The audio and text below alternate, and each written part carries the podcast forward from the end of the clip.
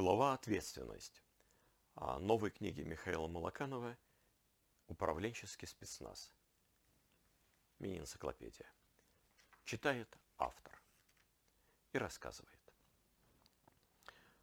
Мне очень нравится это слово «ответственность», а также как нравятся многие слова типа «лояльность» и все остальные, которые нельзя померить. Я об этом говорю в книге, что если вы что-то хотите – от человека, если вы что-то хотите от сотрудника, а, то вы должны ему дать знать, а как этого добиться, как это померить. Поэтому, если вы хотите, чтобы человек был ответственный, то ну, дайте ему какие-то индикаторы того, что он ответственный. А, не думайте, что он мыслит, чувствует точно так же, как и вы, что у него точно такой же опыт. И когда на тренингах, в коучинге а мне клиенты говорят, что они хотят, чтобы их сотрудники были ответственными. Я всегда пристаю, а вот как вы поймете, вот Петя у вас ответственный, а Вася у вас безответственный. Они начинают говорить, ну вот он чувствует ответственность, это же видно, это понятно. Ну, кому видно, кому понятно. Как вы поймете, что он чувствует? И когда мы начинаем простукивать, что такое ответственность, а чаще всего а, это выражается в том, что ответственный сотрудник а, выполняет свою задачу, то, что ему поручили, а, то, что он должен делать. При этом, если он сталкивается с какими-то трудностями, сложностями, то он не прекращает ее делать, а или сам пытается решить, а если он не может с этим справиться, то он идет к руководителю и об этом сообщает. А дальше возможны варианты, например, он там предлагает варианты решений или не предлагает варианты решений. Ну вот ответственность, она э, вписывается вот в такой достаточно простой алгоритм.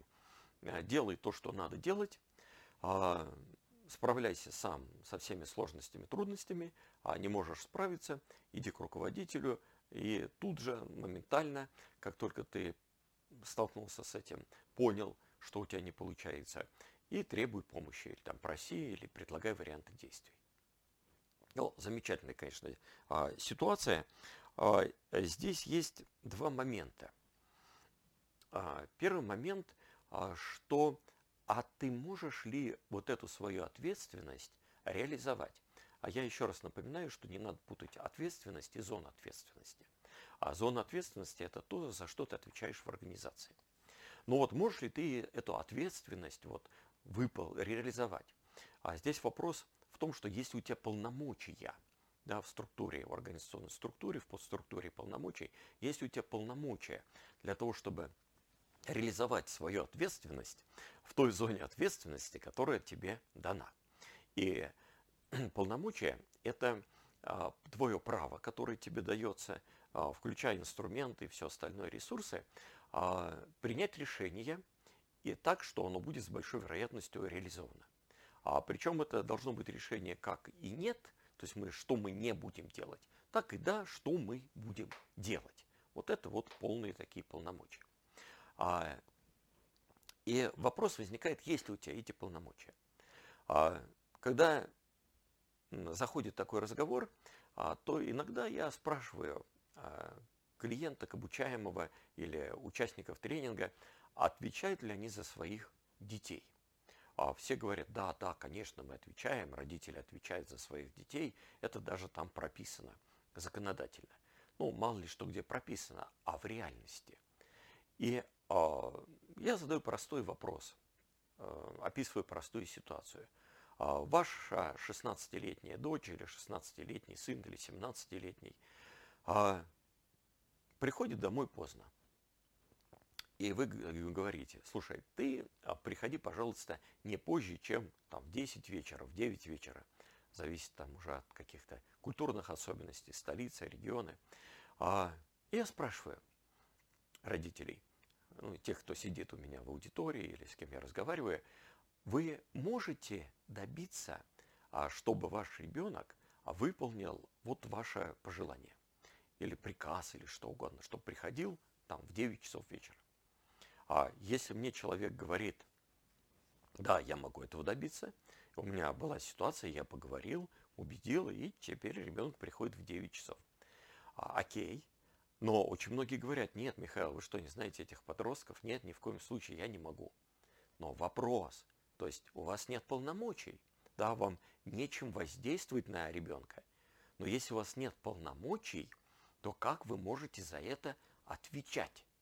Да? Как вы можете отвечать за то, на что вы не можете повлиять? А, да, нет, вы будете наказаны. Это структура, а, подструктура стимулов. Я об этом рассказываю а, в, организационной, в главе организационной структуры. Вы будете наказаны государством. Но наказать вас может кто угодно за что угодно. Это не значит, что вы способны отвечать за то, что, э, за что вас наказали. Это все равно, что вы говорите, я отвечаю за восход солнца. Ну, не знаю, я отвечаю за распространение коронавируса в России. Окей, если вы можете на это повлиять, вы можете отвечать. А если не можете, то и не можете, если не можете повлиять, то и не можете отвечать. А здесь есть не то, что лукавство, здесь есть, разумеется, реальность. Если ваша компания достаточно молодая, то зоны ответственности сотрудников гораздо шире, а, чем а, их полномочия.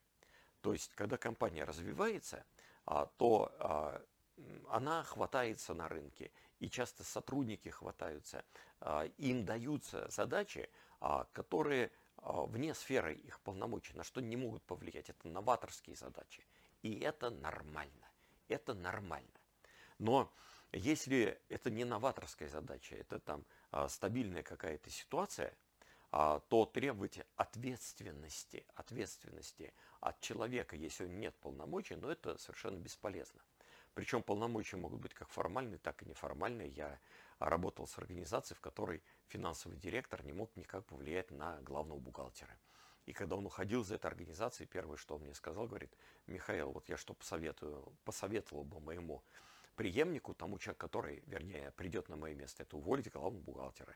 Потому что он, главный бухгалтер, был даже выведен из, формально из его подчинения. Вот. Поэтому он не мог отвечать за бухгалтерию, а, потому что у него не было никаких полномочий. Это один момент. Второй момент. А, как развивать ответственность в людях, если вы хотите развивать. Ну, вспоминаем, что такое ответственность. А, то, что человек делает, то, что от него требуется. А если он сталкивается с трудностями, если он понимает, что не может справиться с задачей, то быстренько об этом сообщает и требует каких-то ресурсов. А, пойдем по пунктам. Первое. А, чтобы человек таким образом, вот из этого определения следует, был ответственным, он должен понимать, что ему надо делать, за что он отвечает.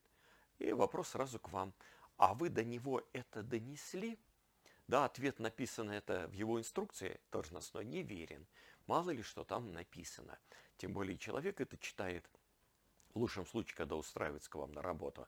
А потом он ориентируется а, на то, к чему вы больше уделяете внимание, что вы от него требуете. Если вы от него чего-то не требуете делать, он не считает, что это в зоне его ответственности. Поэтому вопрос сразу к вам. Чтобы были ваши сотрудники ответственными, то вам необходимо ясно им давать понять, не обязательно самому. Там это может быть система донесения информации, там чего угодно, а, там система управления задачами. А, но доносить, а за что вы хотите, чтобы они отвечали. Вторая вещь, второй пункт в этом славном определении а когда он осознает, что не может справиться. А ваши сотрудники достаточно компетентны, а, чтобы понять, что они не могут справиться. Но, разумеется, если они не понимают, что от них требуется, от них требуется, то они могут и не понять, справляются они или нет. А, но бывает, что человек просто не понимает, что от него требуется, но он недостаточно компетентен в выполнении задачи и думает, что именно так ее надо решить, э, существенно ее упрощая. Существенно ее упрощая. Поэтому, ну вот как-то здесь, по крайней мере, ситуационное, классическое ситуационное руководство надо использовать для того, чтобы не попасть в просак. Не поставить задачу так, что человек ее не поймет. А про классическое ситуационное руководство отдельная глава в управленческом спецназе. Алгоритм понятный, простой, работающий. И третье, наконец. А вы говорите о том, что ответственность – это когда он делает, что от него требуется, а он понимает, что не справляется, идет вам рассказывает об этом. а он пойдет к вам рассказывать. А, иногда руководители удивляются, топы, а что он ко мне не пришел и не сказал? Да, почему он там вымучивал, мучился что-то, мучился с чем-то, а я мог бы дать ему ресурсы. А сотрудник а, большей частью никогда не придет, ну, в 80% случаев, пусть будет по Парето, не придет к руководителю, если руководитель не, специ... не создаст специальных для этого условий. Поэтому это ваша задача – разговорить сотрудника, спросить его, а, выстроить такую атмосферу, а, построить такие отношения рабочие, а, чтобы он хотел к вам прийти. Возможно, он один раз уже приходил, возможно, он вам намекал, а вы не поняли. Или не стали его слушать, или убежали. Так что, если вы хотите, чтобы сотрудники были ответственными, позаботьтесь о том, брали на себя ответственность, позаботьте, позаботьтесь о том, чтобы они, первое, понимали, чтобы информация о том, что для им надо делать, была до них ясно донесена. Второе, чтобы они были достаточно компетентны. Или информация о том, что им надо делать, задачи бы ставились так, чтобы они поняли, что надо делать. И третье, может быть, самое важное, чтобы они не только не боялись, но даже бы хотели вступать с вами в диалог а, и рассказывать о том, что происходит при необходимости. А это достаточно тяжело, это все требует в первую очередь вашей собственной работы как руководителя. А во многом об этом и книга «Управленческий спецназ». А в главе куча примеров, мне просто не хотелось их зачитывать. А есть детали, есть подробности. Посмотрите, почитаете сами. А если захотите разобраться, как повысить ответственность ваших сотрудников, а, что им надо было бы сделать, что вы могли бы сделать, чтобы они были более ответственными, а на сайте stradis.top все мои координаты. Пишите, звоните, ватсапте. Помогу сфокусироваться.